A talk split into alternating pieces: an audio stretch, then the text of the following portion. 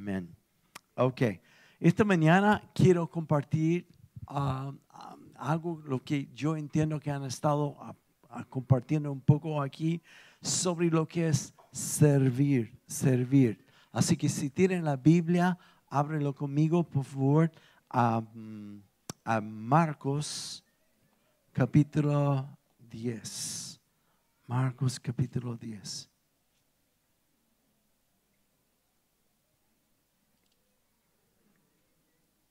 Y voy a leer desde versículo 33, Marcos 10. Ups, mi primer error, ya. Marcos 9, 33. Llegaron a Capernaum y cuando ya estaba en casa, Jesús le preguntó qué venían discutiendo en el camino. Y por ello se quedaron callados porque en el camino habían discutido entre sí quién era el más importante o más grande. Entonces Jesús se sentó y llamó a los doce y les dijo, si alguno quiere ser el primero, que sea el último de todos y el servidor de todos. Y luego tomó a un niño y lo puso en medio de ellos y abrazándole, abrazándolo, les dijo, el que recibe en mi nombre a uno de esos niños, me recibe a mí. Y el que me recibe a mí, no me recibe a mí, sino al que me envió. Amén, amén. Muy bien. Pongan atención a esto porque quiero hablar sobre la importancia de lo que es servir. Y quiero empezar diciendo lo siguiente. Si- tienen niños pequeños inquietos, amén. Son sanos. Pero también tenemos una sala con streaming y todo donde puede estar y hasta que se, se calmen un poco ya. Eh, solo quiero decir esto. En el reino de Dios, los valores del reino son generalmente muy opuestos de lo que son los val- valores de la cultura. Y de eso quiero hablar mucho esta mañana. Hay una historia de Francisco de Asís que una vez caminando con sus discípulos se detuvo y no lo puedo hacer porque me da calambre hacerlo, yo creo. Puso su cabeza entre las piernas y decía, se ve todo al revés, todo al revés. Y el reino de Dios es muy al revés de lo que es la cultura nuestra. Por ejemplo, lo que dice Jesús aquí, el que quiere ser primero, ah, tiene que estar dispuesto a ser el último y servir. El que quiere ser grande en el reino de Dios, tiene que estar dispuesto a servir. En la cultura nuestra, hoy día, el éxito, el valor de la persona tiene que ver con cuántas personas están bajo de tu autoridad. Y este lamentablemente es una cultura que se ha metido muy fuerte en la iglesia. Como que su valor está en tu título. Yo estoy a cargo de tal grupo o yo estoy a cargo de tal ministerio. Pero el valor del reino de Dios no tiene nada que ver con los números que tú tienes. Tiene que ver con lo que es ver la persona que está frente a ti. Amarlo y cuidarlo. Servirlo. Servirlo. Y yo confieso que por mucho tiempo mm, yo casi odiaba la palabra siervo o servir porque lo asociaba siempre con la religiosidad de lo que es el siervo del Señor. Y para aclarar esto, la diferencia está entre el título y la función. A muchos les gusta el título, siervo de Dios, pero pocos practican la función de servir. ¿Aló? Ese fue muy bueno, Roger. Y una cosa que Jesús dijo, si quieres ser grande, que ser el, menos. y servir a todos. Y luego Jesús toma un niño y lo pone en su medio. A mí me cautivó esto. y dice lo siguiente sobre el niño. Abrazándoles, dijo, el que recibe mi nombre, a uno de ellos me recibe a mí. Primero, para recibir las cosas del reino, para funcionar en el reino, tiene que ser como un niño. Déjame decirlo de esta forma. Un niño es alguien que está increíblemente consciente de lo que le falta. Que no es tan inteligente, a veces como se lo creen, pero no tanto. Y tampoco se jacte de su fuerza. Estoy hablando de un niño pequeño. Y un niño pequeño, en vez de jactarse de sí mismo, se jacta de su papá. Mi papá todo lo puede. Mi papá es más fuerte que lo tuyo. No sé, le he contado esta eh, historia de tres hijos de pastores que estaban como comparando su papá al otro. Y uno decía, mi papá es un mejor predicador que los tuyos, ¿no? Porque ah, mi papá cuando predica, predica con apuntes. Y el otro decía, no, mi papá es mejor porque predica sin apuntes. El tercero no sabía qué decir, decía, no solo mi papá no predica sin apuntes, sino predica sin pensar. Los papás se jactan, o sea, los niños se jactan de su papá. Déjame decir esto, un requisito para servir, para ser un líder en el reino de Dios no es cuánto sabes ni la experiencia que hayas tenido, porque en esto a veces nos jactamos,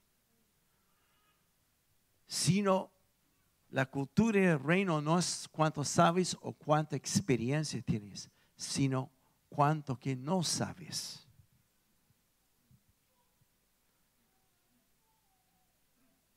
Porque no depende de tu experiencia o conocimiento, sino un niño depende de papá. No cacharon esto todavía, pero es profundo.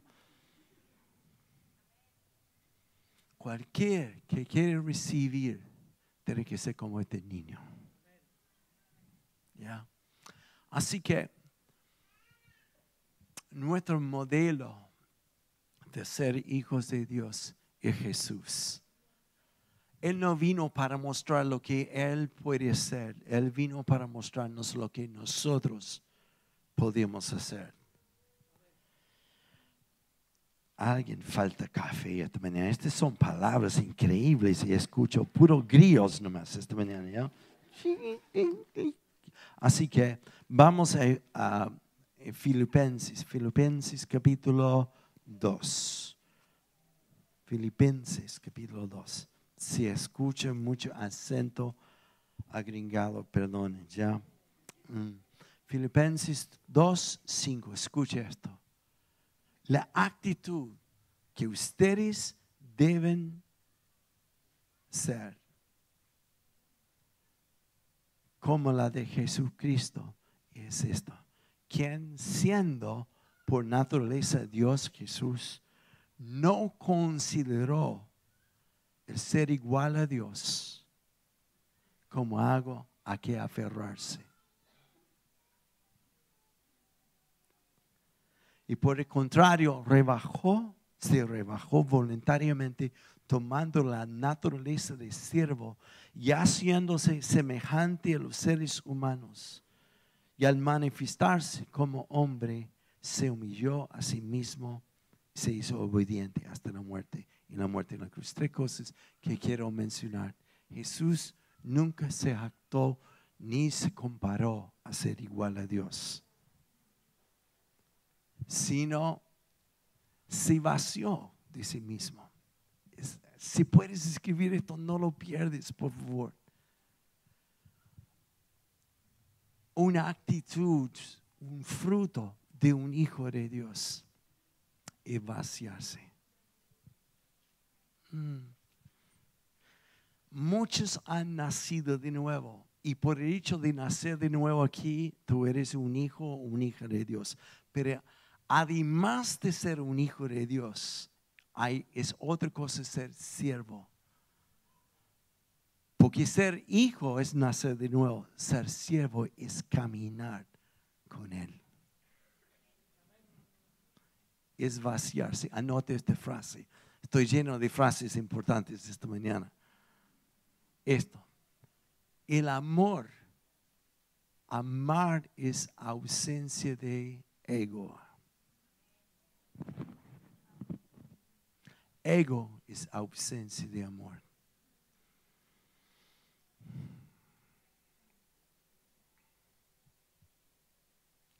Ser un hijo y ser un siervo es alguien que no viene a la viña de las condes para que la viña te sirve. Tú has venido con corazón de hijo y siervo para servir, para dar, para dar. Porque de tal manera amó Dios que, aló, que dio, que dio, se vació. Jesús se vació y se humilló. Si alguien quiere ser grande, que empiece aquí. Mm. Y la última frase en Filipenses 2 que es importante es, y obedeció, obedeció. Súper importante es esto, de obedecer.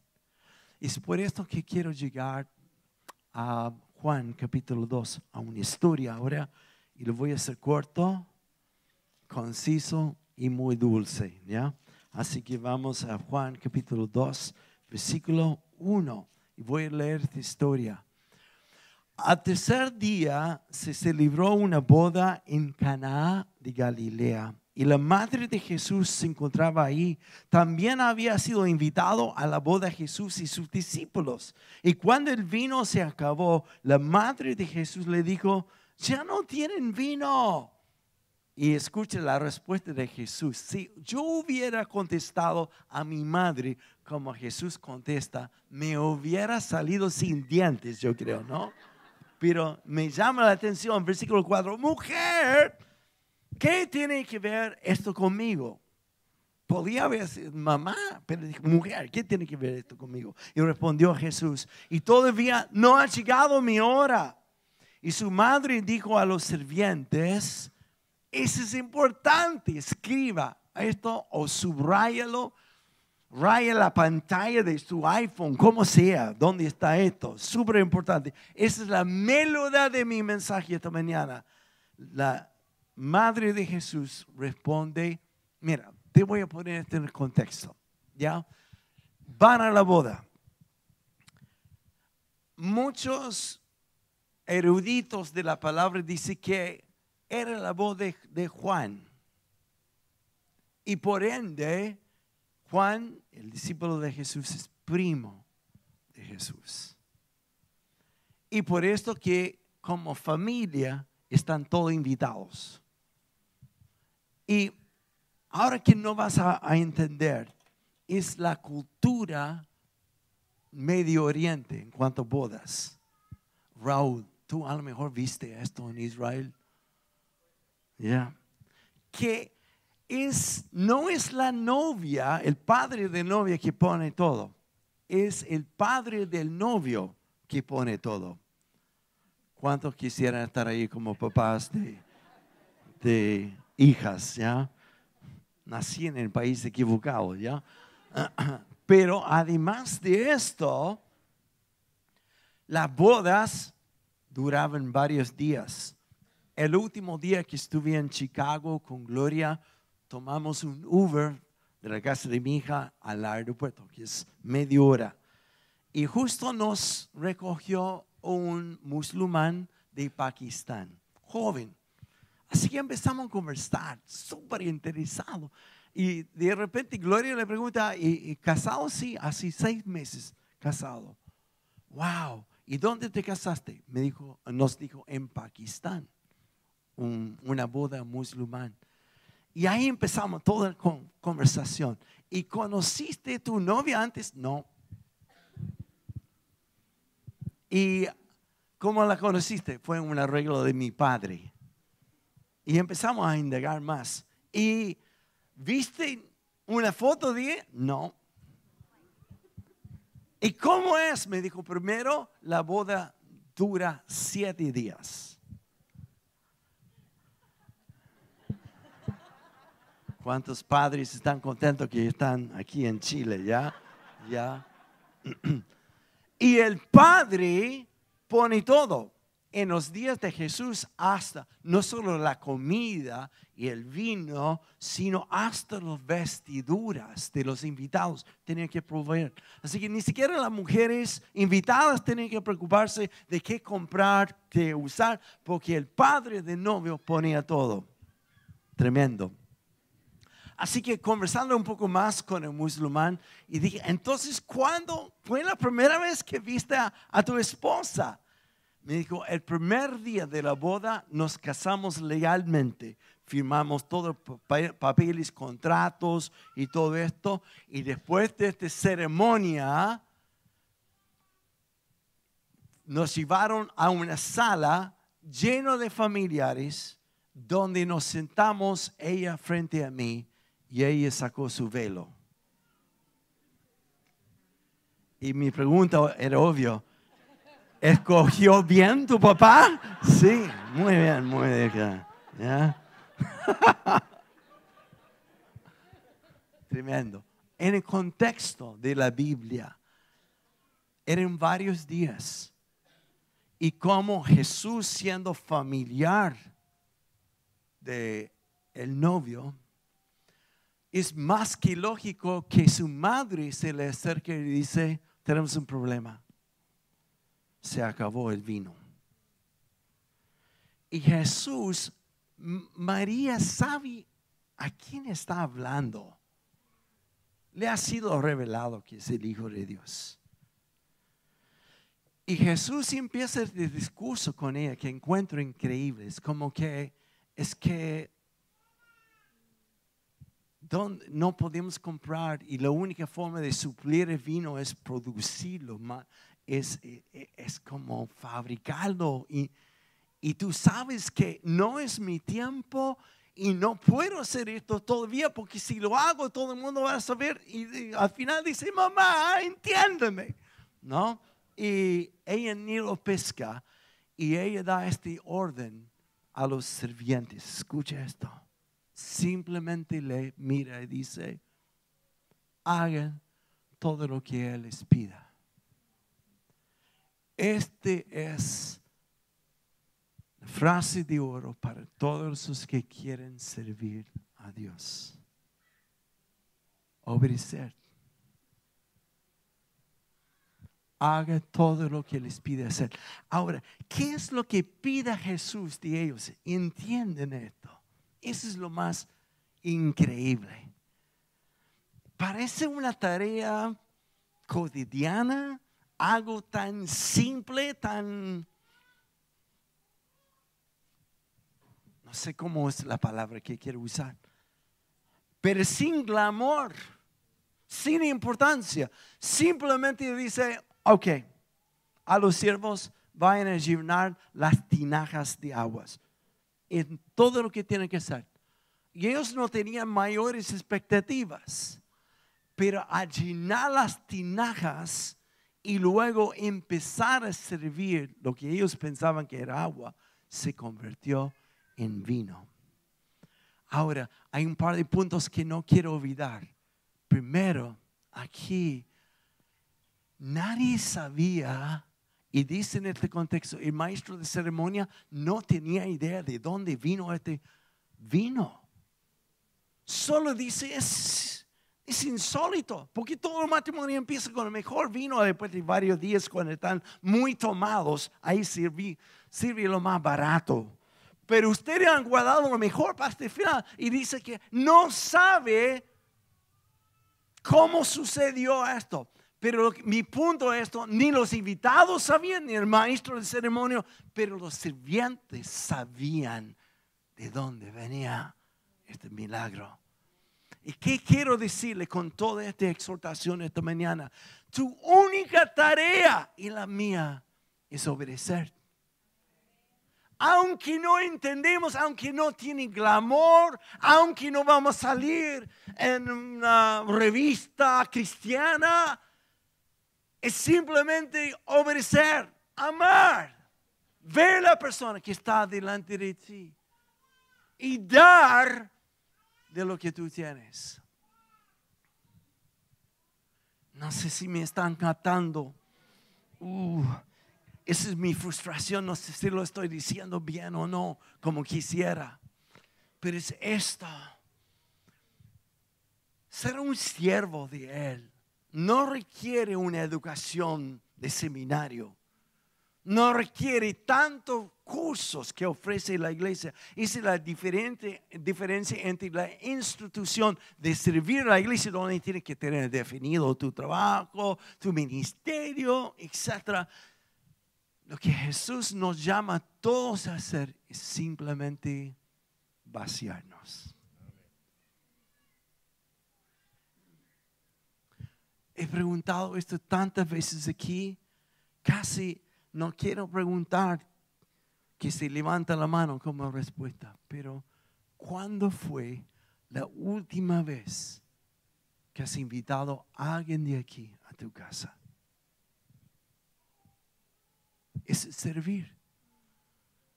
La mayoría de esta iglesia espera que la iglesia les sirve. Le llenas tu necesidad. La diferencia entre ser hijo y siervo es alguien que viene no para recibir, sino amar, dar, dar, dar, dar. Tan simple, tan simple. Parece como tan eh, cotidiano, tan trivio, ¿se dice trivio? Trivia, trivial.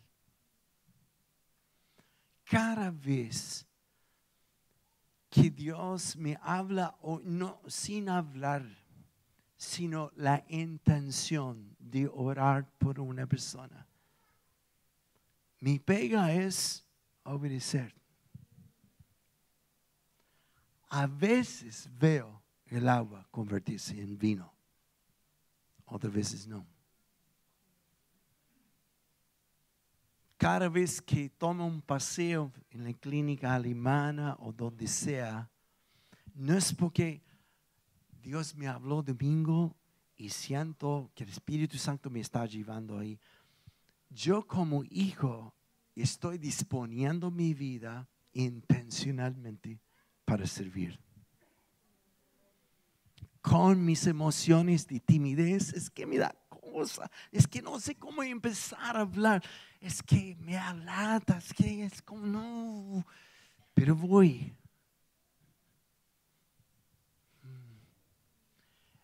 Y las veces que voy, puede que pasa una hora conversando con personas y no pasa nada. Y cuando no pasa nada, muchas veces es porque veo que mi motivo es ver algo de glamour una conversión, una sanidad espectacular para contar domingo.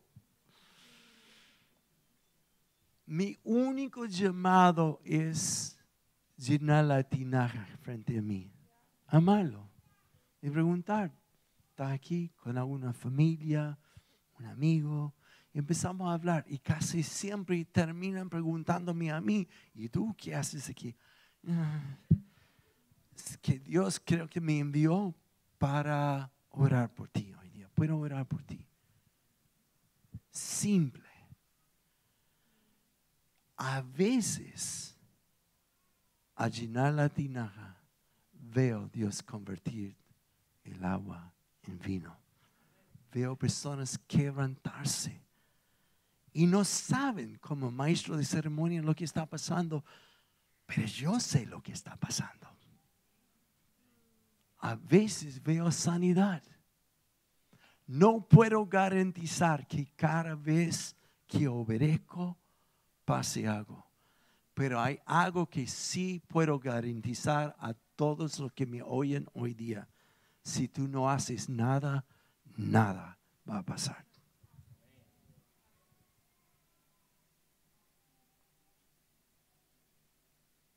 Somos llamados a servir. Amén, amén, amén. Y termino con esto.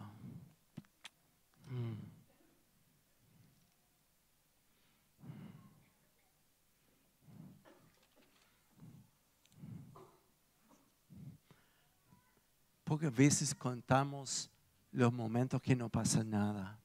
Cuando estoy orando por personas por sanidad o liberación, a veces no veo nada pasar.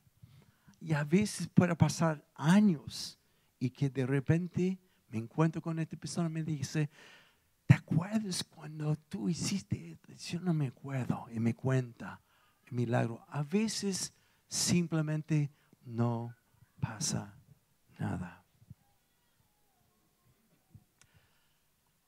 Pero cuando veo la conversión de agua a vino, cuando veo lo sobrenatural, cuando veo a Dios, como hace un par de días, liberar a una persona de varios demonios, que es algo en, en momentos como feo, pero el ver el resultado sobrenatural y ver la transformación en el instante de la cara de la persona. O ver a una persona sanada por Dios de forma milagrosa. Ese es comer papas fritas. No puedes comer uno. Es imposible. Es como que te lleva, te lleva a más y más. Y si yo entiendo que mi rol no es producir sobrenatural, es solo llenar la tinaja. En la iglesia, la tendencia como el mundo es ver todo aquí como una multitud. Pero Dios no te vio así. Él te vio a ti.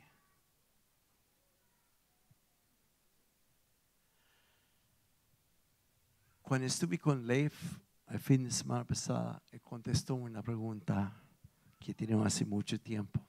Yo sé que a ustedes no le pasa esto, pero a veces estoy dedicado mucho de mi, tiempo en el trabajo como pastor y dejo al lado gloria, la gloria de Dios.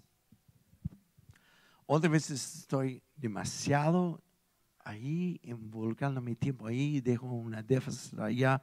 Es como una tensión constante.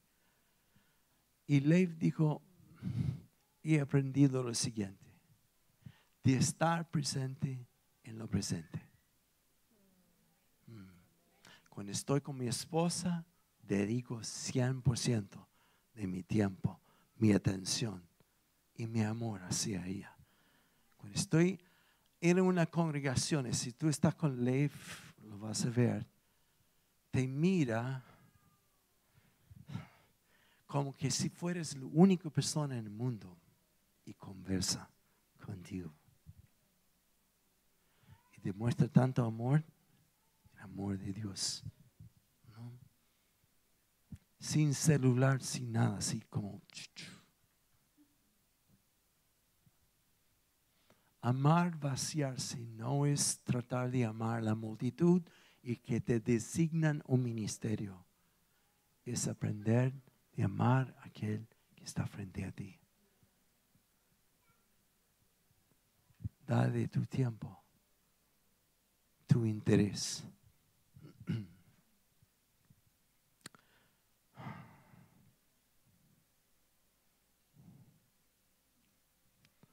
Así que yo iba a terminar con algo, pero no me acuerdo. Se me fue. Ah, ya.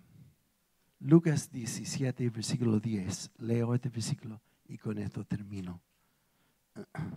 Me imitaste muy bien, Pablo. Con esto termino. Dice así.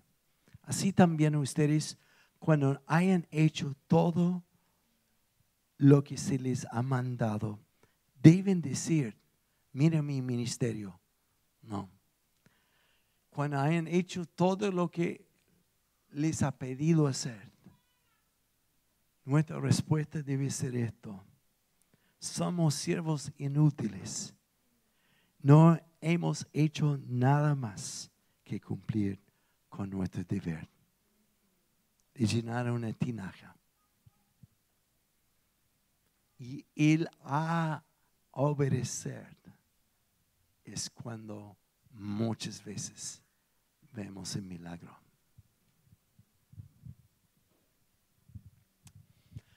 Los CDs que se han producido así, aquí, es porque alguien una vez dijo sí, no más y todo lo que se ven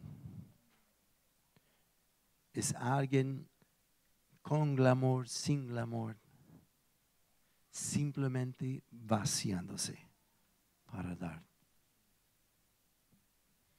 Cada domingo necesitamos 200 personas para atender a ustedes. ¿Está bien? muchos llegan muy temprano. Los que arman y desarman quedan aquí hasta las tres y media, a veces hasta las cuatro, sin almorzar. Y no reciben nada más.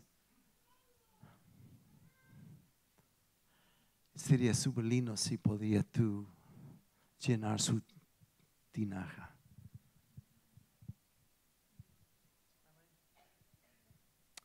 Pero todos tienen algo en común, que están dispuestos a dar,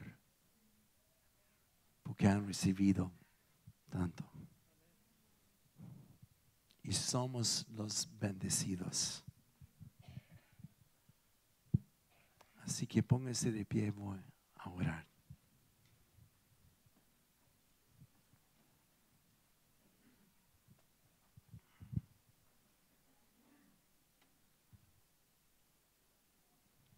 quiero que cierren sus ojos. El mensaje no sería completo si no hago esta pregunta. ¿Qué te habló Dios? ¿Qué te habló? Y dos, ¿qué vas a hacer hoy, ahora, sobre esto?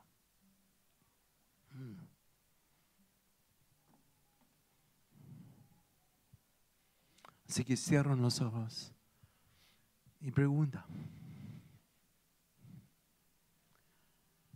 Y lo que es una respuesta no es como te sientes guiado o, o viene un avivamiento sobre ti para que puedas finalmente lanzarte. Este viene con una decisión, una intención de amar a aquel que Dios pone frente a ti.